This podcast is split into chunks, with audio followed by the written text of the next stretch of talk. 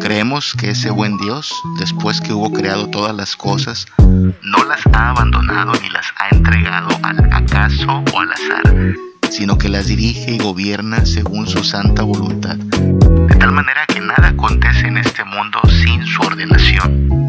Con todo eso, sin embargo, Dios no es autor ni tiene la culpa del pecado que sucede, porque su poder y bondad son tan grandes e incomprensibles que Él muy bien y con justicia dispone y ejecuta su obra, incluso cuando los demonios y los inicuos obren injustamente. Referente a lo que Él hace fuera del alcance de la inteligencia humana, eso mismo no lo queremos investigar más curiosamente de lo que nuestra razón puede soportar, sino que aceptamos con toda humildad y reverencia los justos juicios de Dios, los cuales nos están ocultos teniéndonos por satisfechos con que somos discípulos de Cristo para aprender únicamente lo que Él nos indica en su palabra sin traspasar estos límites.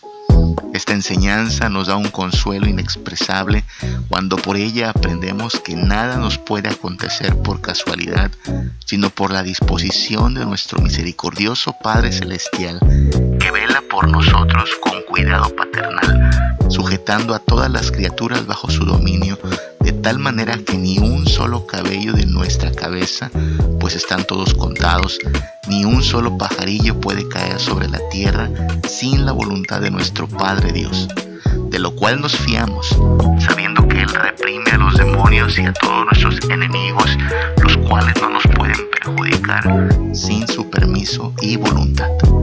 Confesión belga, artículo 13.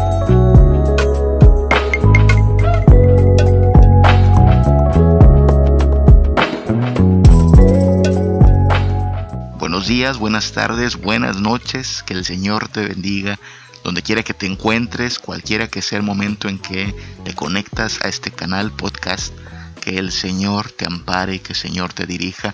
Estamos estudiando una doctrina importantísima de la vida cristiana revelada en la palabra de Dios, que es la doctrina de la providencia este cuidado total, completo que Dios tiene de cada uno de los aspectos de su creación a nivel macrocósmico, a nivel microcósmico, en todos los rincones de su señorío. El Dios que adoramos es el Dios que tiene todo bajo control. A eso le llamamos providencia, al gobierno de Dios, al cuidado de Dios, a la perfecta sincronía con que todo se somete a su decreto, a su voluntad. Y Vaya que necesitamos aprender a confiar en la providencia de Dios. La palabra de Dios nos dice que el Señor tiene todo bajo su control. La palabra de Dios nos invita a asombrarnos y a también tener reverencia ante este Dios que tiene tanto poder, tanto cuidado minucioso que termina siendo innecesario y fuera de lugar el que nosotros nos preocupemos por qué comeremos, qué vestiremos, que andemos afanándonos innecesariamente, si al final del día quien tiene todo controlado, todo dispuesto para nuestro bien es nuestro Dios. Esas son las palabras del mismo Jesús allá en el Evangelio de Mateo, capítulo 25. Jesús estaba hablando acerca de la oración, acerca del no afanarnos. Y en Mateo 6, del 25 al 34, introduce un asunto que tiene que ver con esto de la confianza en Dios y el no afanarnos. Dice Jesús, Mateo 6, 25, Por tanto os digo, no os afanéis por nuestra vida, qué habéis de comer o qué habéis de beber, ni por vuestro cuerpo, qué habéis de vestir. ¿No es la vida más que el alimento y el cuerpo más que el vestido? ¿Qué te parece? Jesús está atendiendo asuntos que en verdad siguen siendo preocupantes en pleno siglo XXI. La gente de aquella época se preocupaba por esto, qué comeremos, qué vestiremos. Y mira que hablamos de gente que no tenía tantas opciones como las tenemos hoy. En el pasado no había una variedad amplia de comida, no había refrigeradores que pudieran almacenar la comida por mucho tiempo. La gente vivía al día y se preocupaba qué comeremos, qué beberemos no había tampoco eh, la oportunidad de tener un closet con más de 10 o incluso cinco prendas. La gente no tenía tanta ropa como ahora, incluso la gente tiene mucha ropa, tanta que se puede dar el gusto de escoger qué se va a poner cada día, cada semana. No, en el pasado la ropa era escasa, entonces hablamos de una época en que no había tanta opción de ropa y de comida y la gente se preocupaba, ¿qué comeremos, qué vestiremos? En pleno siglo XXI la gente sigue preocupándose por eso y mira que tenemos ya mayores eh, opciones de comida, mayores facilidades y aún así la preocupación sigue siendo ¿qué comeremos, qué vestiremos? Jesús sigue diciendo en el versículo 26, Mateo 6, mirad las aves del cielo que no siembran, ni ciegan, ni recogen en graneros y vuestro Padre Celestial las alimenta. ¿No valéis vosotros mucho más que ellas? ¿Y quién de vosotros podrá, por mucho que se afane, añadir a su estatura un codo? Y por el vestido, ¿por qué os afanáis? Considerad los lirios del campo, como crecen, no trabajan ni hilan, pero os digo que ni aun Salomón con toda su gloria se vistió así como uno de ellos. Mira lo que está diciendo Jesús. Dice, miren, los pajaritos no, guardan su comida en graneros, no son eh, personitas que estén eh, haciendo negocios. Ellos simplemente viven y quien las alimenta es el Padre Celestial. Y ustedes pueden confiar que si Dios cuida de las aves, cuidará también de ustedes. Hay un himno incluso que toma esta expresión para hablar de cómo nosotros no debiéramos caer en desesperación, ¿no? ¿Cómo podré estar triste? Si Él cuida de las aves, cuidará también de mí. Y luego dice el versículo 27, y a, fin de cuentas, ¿cuándo afanarse? ¿Cuándo preocuparse? ¿Cuándo desesperarse? Ha resuelto una situación. ¿Quién de vosotros podrá, por mucho que se afane, añadir a su estatura un codo? Otras traducciones dicen añadir a su edad un minuto más da igual. La idea es, no está tanto en tu poder, no es tanto en tus fuerzas que las cosas descansan, sino que tienes que confiar en el Padre Celestial. Y luego habla del vestido y compara a nuestra vida con la vida de los lirios del campo. Y dice, mira, los lirios del campo, las flores silvestres, no trabajan, no andan preocupándose por los bienes de esta tierra y aún así su apariencia es hermosa. Les digo que ni aun Salomón con toda su gloria se vistió así como uno de ellos. Y Salomón es el referente de aquella época e incluso de la nuestra, del grado que puede llegar a tener el lujo, la opulencia. Salomón llegó a tener cuanta cosa quiso. Salomón llegó a ser el rey más adinerado de su época. Y lo que dice Jesús es, ni aun con todo lo que él llegó a tener, pudo vestir como la hierba del campo. Y mira que estamos hablando de la hierba de campo que hoy es, mañana se echa en el horno, y Dios la viste así. Versículo 30, ¿no hará mucho más a vosotros, hombres de poca fe? No os afanéis pues diciendo qué comeremos o qué beberemos o qué vestiremos. No se afanen, dice Jesús. No se afanen por esas cosas. Porque los gentiles buscan estas cosas, es decir, los que no tienen una relación de con Dios, los que no están en comunión con este Dios de misericordia y salvación. Ellos, está bien, ellos buscan estas cosas, pero vuestro Padre Celestial sabe que tenéis necesidad de todas estas cosas. Mas buscad primeramente el reino de Dios y su justicia y todas las cosas os serán añadidas. Todas las cosas que tú necesitas para esta vida han sido ya provistas por Dios. Versículo 34, Mateo 6 cierra diciendo, así que no os afanéis por el día de mañana, porque el día de mañana traerá su propio afán. Basta a cada día su propio mal. Baste a cada día su propio mal. Termina diciendo Jesús, mira, está por demás que te afanes. No puedes afanarte por anticipado, no pienses hoy en los afanes que tocará atender mañana. Así es que Jesús está hablando de su providencia. No menciona esa palabra, no menciona el término providencia, pero cuando hace referencia a que Dios cuida de los pajaritos, que Dios cuida hasta de la hierba del campo, cuando hace referencia a que la comida y el vestido nos están asegurados por este Dios, cuando nos invita a no afanarnos, todo esto gira alrededor de esta doctrina de la providencia. Básicamente lo que está diciendo es, deja que yo me preocupe por lo que tú no deberías estarte preocupando. Deja que yo atienda estos asuntos y tú descansa en el hecho de que yo lo tengo todo bajo control. Esa es la doctrina de la providencia. Nos invita a los creyentes en Cristo, a los redimidos del Señor, a descansar en su cuidado, a confiar en su provisión oportuna y a estar libres de afanes. Ahora, lo que vamos a mencionar es que así como esto es verdad, y decimos amén, Dios nos cuida, Dios nos guarda, Dios nos provee, y que estas preocupaciones que está Jesús aquí enumerando son preocupaciones razonables, ¿sí? ¿Qué comeremos o qué vestiremos? No son preocupaciones fuera de lugar. Cualquier padre se preocupa por qué va a comer su familia. Cualquier ama de casa, cualquier madre se preocupa por qué van a vestir sus hijos. Así es que estamos hablando de preocupaciones razonables, ¿sí? No estamos hablando de una persona que está preguntándose cómo va a cambiar de auto en los próximos meses. No estamos hablando de una familia preguntándose cómo va a pagar sus próximas vacaciones a Dubai. No, no estamos hablando de eso. De lo que estamos hablando es de cómo Dios va a proveer para nuestras necesidades básicas. ¿Qué comeremos? ¿Qué vestiremos?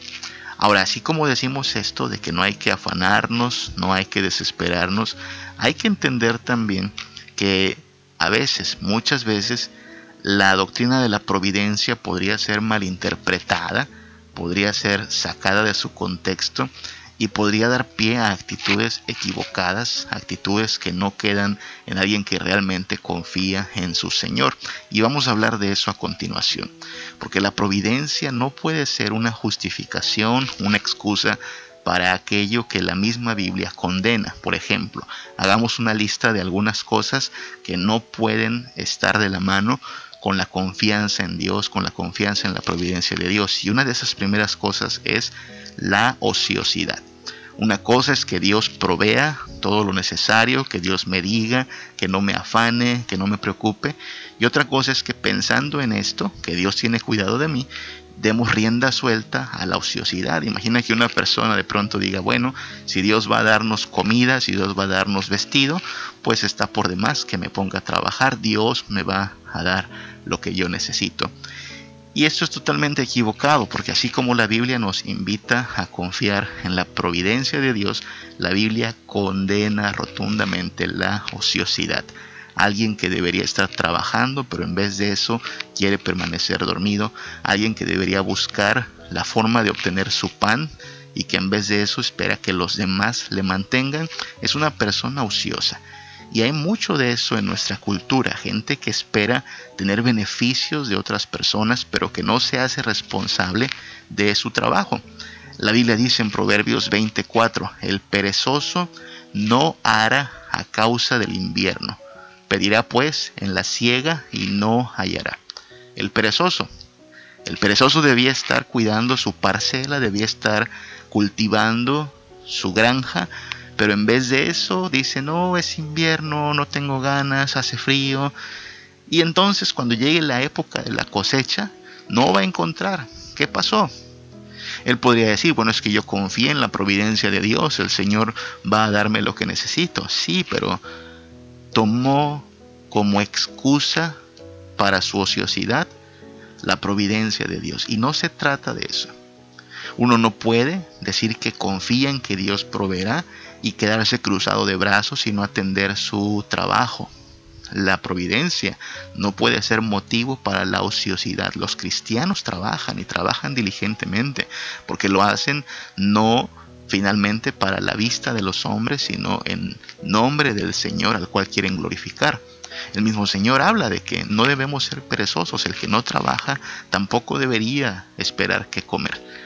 Así es que tengamos cuidado, la providencia no puede ser un motivo para la ociosidad. El hecho de que Dios asegura que tenemos garantizado qué comeremos, qué vestiremos, no quiere decir que esto va a caer del cielo y mucho menos quiere decir que estas cosas van a ser premio a nuestra ociosidad. Si en algún momento nos descubrimos sacándole la vuelta al trabajo, evitando hacer lo que nos toca, eh, sepamos que la ociosidad no tiene nada que ver con la confianza en la providencia de Dios. Asimismo, la providencia de Dios no puede ser motivo para la irresponsabilidad. Y cuando hablo de irresponsabilidad me refiero a el no hacernos responsables de nuestras decisiones, no hacernos responsables de las consecuencias de nuestros actos. Hay personas que terminan llamándole, por ejemplo, prueba a lo que en realidad es una consecuencia directa de su mal proceder. Una persona que se mete en problemas, una persona que se acarrea consecuencias pues bastante desagradables porque hizo algo que Dios prohibía, porque transgredió la voluntad de Dios, pero termina diciendo, ay Dios me mandó esta prueba. No, no es una prueba en sí, es la consecuencia directa de tu pecado. Pasa muy seguido, ¿no? De pronto alguien toma una mala decisión, termina casándose con un incrédulo, a pesar de que la Biblia nos advierte de esto, termina uniéndose a un incrédulo y al rato su vida es un infierno, al rato en su hogar no hay paz y dice, ay, oren por mí porque Dios me mandó una prueba muy dura. No, no es una prueba muy dura que Dios te mandó, es la consecuencia directa de tu falta de obediencia. Hazte responsable. Hazte responsable de tus acciones. Hazte responsable de tus decisiones. No podemos decir, ah, es que esto es lo que me mandó Dios. Es que Dios en su providencia hizo que esto viniera a mí. No, no, no, no. Tú eres responsable de lo que pasó. No utilicemos la doctrina de la providencia como motivo para justificar nuestro extravío y no caigamos en irresponsabilidad solo para no aceptar nuestra culpa. La Biblia dice, allá en su palabra el Señor dice en Gálatas 6:7, no os engañéis, Dios no puede ser burlado, pues todo lo que el hombre sembrare, eso también segará. Lo que el hombre sembrare, eso también segará. Si yo me comporto eh, de manera desobediente, no me someto a la voluntad de Dios, tomo decisiones necias, poco sabias, bueno, no puedo esperar que las consecuencias me favorezcan. No debería esperar la complacencia de Dios. Estoy siendo irresponsable, me estoy eh, haciendo a un lado de mi llamado a someterme a Cristo. No puedo salir después con que, bueno, en la voluntad de Dios estuvo que esto me pasara es que fue la voluntad de Dios que esto me ocurriera. No, el hecho de que esté bajo control de Dios incluso nuestro pecado, no significa que a Dios le complace nuestro pecado. Y el hecho de que Dios tenga todo bajo control no me quita mi responsabilidad. Fíjate que la Biblia habla de ambas realidades. Yo soy todo el tiempo responsable de mis actos, así como Dios es todo el tiempo quien controla todo lo que existe. Pero de ninguna manera voy a poder excusar mi pecado, mi necedad, mi terquedad, diciendo, pues es que Diosito así lo quiso. No, este Dios reveló en su palabra la manera en que yo tenía que vivir. Y por lo tanto, debemos evitar toda forma de irresponsabilidad. No podemos echarle la bolita a Dios y decir, Dios, es tu culpa, ¿no? ¿Para qué me mandas a esta persona? ¿Para qué me mandas esta oportunidad de pecar? Bueno, es que tú eres responsable de lo que decidas hacer con tu vida. Dios es todo el tiempo soberano y tú eres todo el tiempo responsable. La providencia no es excusa para la irresponsabilidad. Lo que sembramos, eso lo vamos a cosechar. Algo más, y es que todas estas cosas tienen que ver un poquito, se relacionan, ¿no? Pero estamos puntualizando un poquito en cada una de ellas. La providencia no es motivo para la negligencia. ¿Qué es negligencia?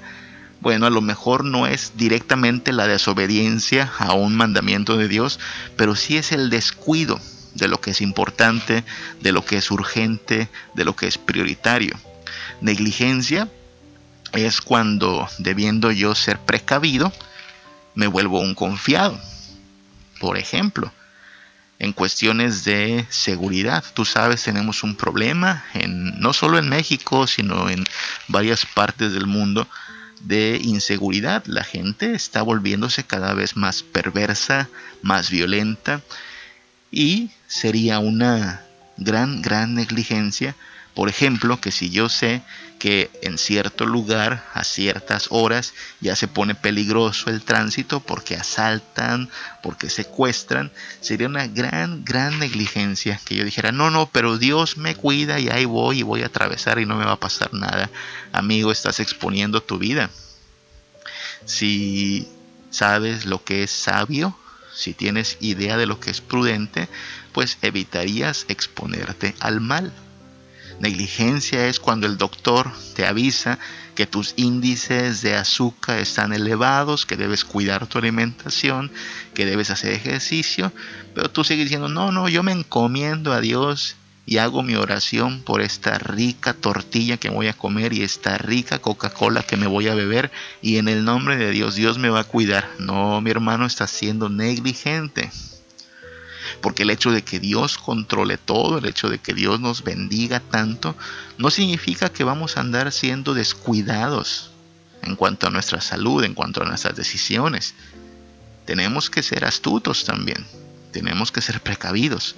Proverbios 22.3 dice, el avisado ve el mal y se esconde, mas los simples pasan y reciben el daño. Sí, el avisado, el astuto, el abusado ve el mal y se esconde. No se anda poniendo de pechito para que le caiga el malestar, para que le venga la calamidad. No, se esconde. Mira, en esta época de pandemia, una cosa es que Dios sostenga nuestra vida, una cosa es que Dios tenga la cuenta de nuestros días y otra cosa es que nos andemos exponiendo innecesariamente. ¿Cuánto no se nos ha dicho que no vayamos a lugares muy concurridos, que tengamos cuidado del uso de la mascarilla, del gel antibacterial? Todo eso, pues de alguna manera podría ayudar a preservar nuestra salud. Pero si alguien basado en el hecho de que Dios tiene cuidado de sus hijos y creemos que así es, se expone innecesariamente, toma riesgos, en realidad está dando lugar a la negligencia y la providencia de Dios no tiene nada que ver con un permiso para ser negligentes. Hay que cuidarnos, cuidar la salud, cuidar la integridad, cuidar a la familia, cuidar nuestro patrimonio. No podemos ser negligentes no debemos ser negligentes. El avisado, el sensato, ve el mal y se esconde. La providencia de Dios, este cuidado que tiene el Señor de nosotros y nos asegura que no necesitamos afanarnos ni preocuparnos porque Dios, Dios nos asegura todo lo que necesitamos para esta vida y por supuesto para la eternidad. Pero no tiene nada que ver con el ser ociosos, con el ser irresponsables, con el ser negligentes, ni mucho menos con el ser insensatos. La providencia no va de la mano con la insensatez. ¿Qué es la insensatez? Pues una mezcla de negligencia y de irresponsabilidad e incluso de ociosidad. La insensatez es no pensar en las consecuencias de nuestros actos. La insensatez es tomar decisiones torpes, tontas. La insensatez es tomar a la ligera las advertencias. Dice Proverbios 6, 27 al 28. ¿Tomará el hombre fuego en sus senos sin que sus vestidos ardan? ¿Andará el hombre sobre brasas sin que sus pies se quemen? Y son preguntas retóricas. La respuesta es no. Si tú juegas con fuego te vas a quemar. Si tú caminas sobre el fuego te vas a quemar, te va a doler. La insensatez es pensar que seremos la excepción, que a nosotros no nos va a pasar, que nada malo nos va a sobrevenir cuando tomamos una decisión necia, insensatez. Nada grave me puede pasar, no, sabes, el hecho de que Dios tenga todo bajo control no elimina el que debamos aplicar prudencia, astucia, debemos ser sabios, hay momentos en que conviene más callar, hay momentos en que conviene más apartarnos, no hacerle al valiente. No somos superhombres o supermujeres. Los sensatos se apartan del mal. Los sensatos no juegan con fuego. Hay gente que no entiende eso y justifica su imprudencia, su irresponsabilidad, su negligencia, su necedad con aquello de que es que Dios me cuida, es que Dios me sostiene. Claro que te cuida, claro que te sostiene, pero no por eso vamos a andar en la insensatez. No por eso vamos a exponernos innecesariamente, no por eso vamos a tomar decisiones contrarias a la voluntad de Dios. Debemos entonces apartarnos de toda insensatez, debemos pedirle a Dios una dosis especial de sabiduría. Y finalmente, algo que hay que aclarar también, cuando hablamos de la providencia de Dios, Dios teniendo cuidado de nosotros, Dios bendiciéndonos, Dios extendiéndonos su provisión fiel y oportuna, esto no es tampoco motivo para vivir en lo que llamaríamos pensamiento mágico. Ya hemos hablado en otros episodios acerca del pensamiento mágico, esta idea de que ponte una meta y Dios te va a ayudar a alcanzarla. Plantéate un sueño y confía que Dios te lo va a cumplir. Piensa que todo va a salir bien, nada puede salir mal, en todo vas a ser un ganador, en todo vas a ser un campeón, siempre adelante, nunca para atrás, nunca te van a salir mal las cosas. Esto parece más un mensaje motivacional que la verdadera palabra de Dios, ¿sabes? Hay mucha gente que vive en el pensamiento mágico, esta idea de que lo que te propones lo obtienes. Querer es poder, nada malo te va a pasar. Mira, es que la Biblia no habla en esos términos. El hecho de que Dios tenga cuidado de nosotros no quiere decir que no vendrán los días malos. No quiere decir que un día nuestra salud no va a colapsar, ¿sabes? La salud un día va a colapsar. Un día un doctor me dirá, ¿sabe qué, Señor? No hay nada más que hacer, usted tiene un problema de salud muy serio y de hecho ya no le podemos ofrecer ningún tratamiento. ¡Wow! Pues no que Dios me cuida. Claro que Dios me cuida y lo ha hecho todo el tiempo, pero la, la salud es frágil, la vida tiene un límite, tenemos que estar preparados para el momento en que Dios determine llamarnos a su presencia. Me hago planes, me hago proyectos y de pronto los planes y los proyectos fracasan. Pues no que Dios me sostiene, claro que me sostiene, pero eso no garantiza que cada plan que yo conciba en mi mente va a ser un éxito. El pensamiento mágico se basa en esta idea de que si tú simplemente tienes una actitud positiva, declaras bendición, reclamas éxito, las cosas van a ordenarse de acuerdo a tus ideas de triunfo y Dios tiene que conspirar con el universo para garantizarte que tus sueños se vuelvan realidad. No, no es lo que significa la doctrina de la providencia. La doctrina de la providencia lo que implica es que Dios tiene cuidado de nosotros y que aún en las peores circunstancias no estamos viviendo ni bajo la casualidad, ni por accidente, ni por azar, ni es un destino impersonal el que nos está aconteciendo, sino que Dios nos acompaña, Dios nos sostiene, Dios nos guarda e incluso Dios nos da, sí, la victoria a través de la calamidad, a pesar de la adversidad. La muerte misma es una realidad que debemos afrontar. Los hijos de Dios vamos a morir. Y lo que vino Cristo a hacer no es a evitar la muerte. La muerte no es evitable. La muerte es derrotable. Vamos a enfrentar la muerte y en el poder de Cristo Jesús vamos a derrotar a la muerte en la resurrección. La muerte es reversible en victoria. Después de ir al sepulcro, los hijos de Dios se levantan incorruptibles, pero experimentaremos muerte, experimentaremos luto, experimentaremos dolor. El Señor Jesús no está diciendo en este pasaje de Mateo que citamos al principio que nada malo nos va a acontecer. Lo que está diciendo es, ¿para qué te preocupas hoy por los males que no te toca enfrentar? Lo repito, Mateo 6:34. No os afanéis por el día de mañana, porque el día de mañana traerá su propio afán. O sea, mañana, mañana habrá cosas por qué preocuparse. Y cierra. Basta a cada día su propio mal. Mira qué realista es Jesús. Cada día traerá su propio mal. Mañana habrá males que afrontar. Hoy los habrá cada día traerá sus males. No vale la pena armarnos de este pensamiento mágico con la idea de que habrá un día perfecto, sin problemas, sin aflicciones. No, eso no pasa. Te aseguro que hoy, hoy enfrentaremos nuestra respectiva dosis de dolor, de dificultades. Y para estas circunstancias el Señor es suficiente. Su amparo, su fortaleza, su consuelo, su fidelidad nos acompañan. A pesar de lo difícil que puede ser la vida. Pero la vida sigue siendo complicada.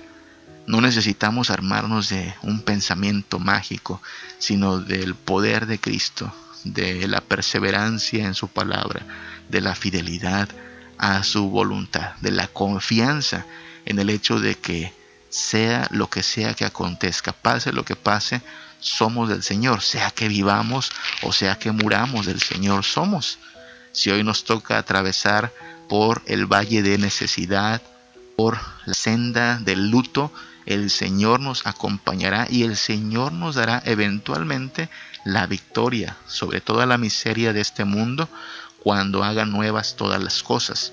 Pero hasta entonces nos toca enfrentar el hecho de que baste a cada día su propio mal. Entonces, ¿qué hay que hacer? Claro, hay que confiar en Dios, hay que depositar en Él nuestra esperanza, nuestra dependencia, nuestra confianza, pero de ninguna manera tomemos la doctrina de la providencia para darle cabida a la ociosidad, para mostrarnos irresponsables y no asumir las consecuencias de nuestros actos. No seamos negligentes pensando que si Dios me cuida yo puedo exponerme a toda clase de peligros. No seamos insensatos pensando que nada grave nos puede pasar. Y no, no caigamos en esta idea del pensamiento mágico como si fuera a ocurrir el día en que no tengamos ni una sola aflicción. No, a cada día le basta su propio mal. Hoy habrá dificultades. Hoy habrá situaciones adversas. Pero también habrá bendiciones. También habrá provisión de parte de Dios. Al menos qué comeremos o qué vestiremos son asuntos que Cristo ya aseguró que están resueltos. Y de ahí en adelante, tenemos bendiciones, tenemos su cuidado, tenemos salud, tenemos trabajo, tenemos familia, pero también tenemos dolores, tenemos carencias, tenemos contratiempos. Sin embargo, nada de eso nos debiera quitar la esperanza y la confianza en el Señor. El Señor gobierna sobre todas las cosas. El Señor dirige todas las cosas para bien de su pueblo, para santificarnos, para ayudarnos a confiar más en Él, para asombrarnos con su grandeza. El Señor nos ha asegurado la victoria por encima de toda adversidad y miseria en esta tierra. No estamos solos, no nos dirige la suerte, el azar, el destino, la casualidad, nos sostiene su providencia. Y eso es suficiente para que tengamos confianza en Él y podamos vivir una vida tranquila y libre de afanes a pesar de que cada día traerá su propio mal. Esta es la buena noticia. Dios tiene control de todo y a pesar de toda adversidad, Dios es nuestro todo en todo. Echemos fuera toda ociosidad, toda negligencia, toda insensatez, toda irresponsabilidad. Corramos con paciencia esta carrera mantengámonos firmes y constantes confiando en nuestro Señor, amparémonos en su poder, amparémonos en su palabra y perseveremos en vivir sometidos a Cristo, en confiar en Él, que tiene cuidado de nosotros. Que el Señor te bendiga, que el Señor te guarde. Hablaste a mi corazón me dio dirección, camino al amparo de tu luz. Y en la tempestad estaré seguro, tú me sostendrás con tu brazo fuerte, tú mi buen pastor, guiarás mis pasos, cuidarás de mí. Y en la tempestad estaré seguro Tú me sostendrás con tu brazo fuerte, tú mi buen pastor, guiarás mis pasos, cuidarás de mí.